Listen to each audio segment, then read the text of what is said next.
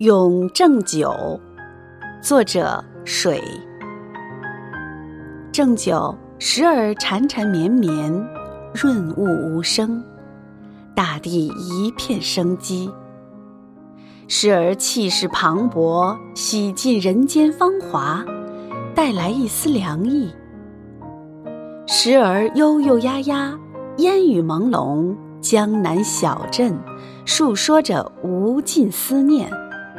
时而飘飘洒洒，银装素裹，告诉孩子们过年了。正九终将会流向大海，那是他日夜思念的故乡。不要留念，不要思念，下一个轮回，我们还要相见。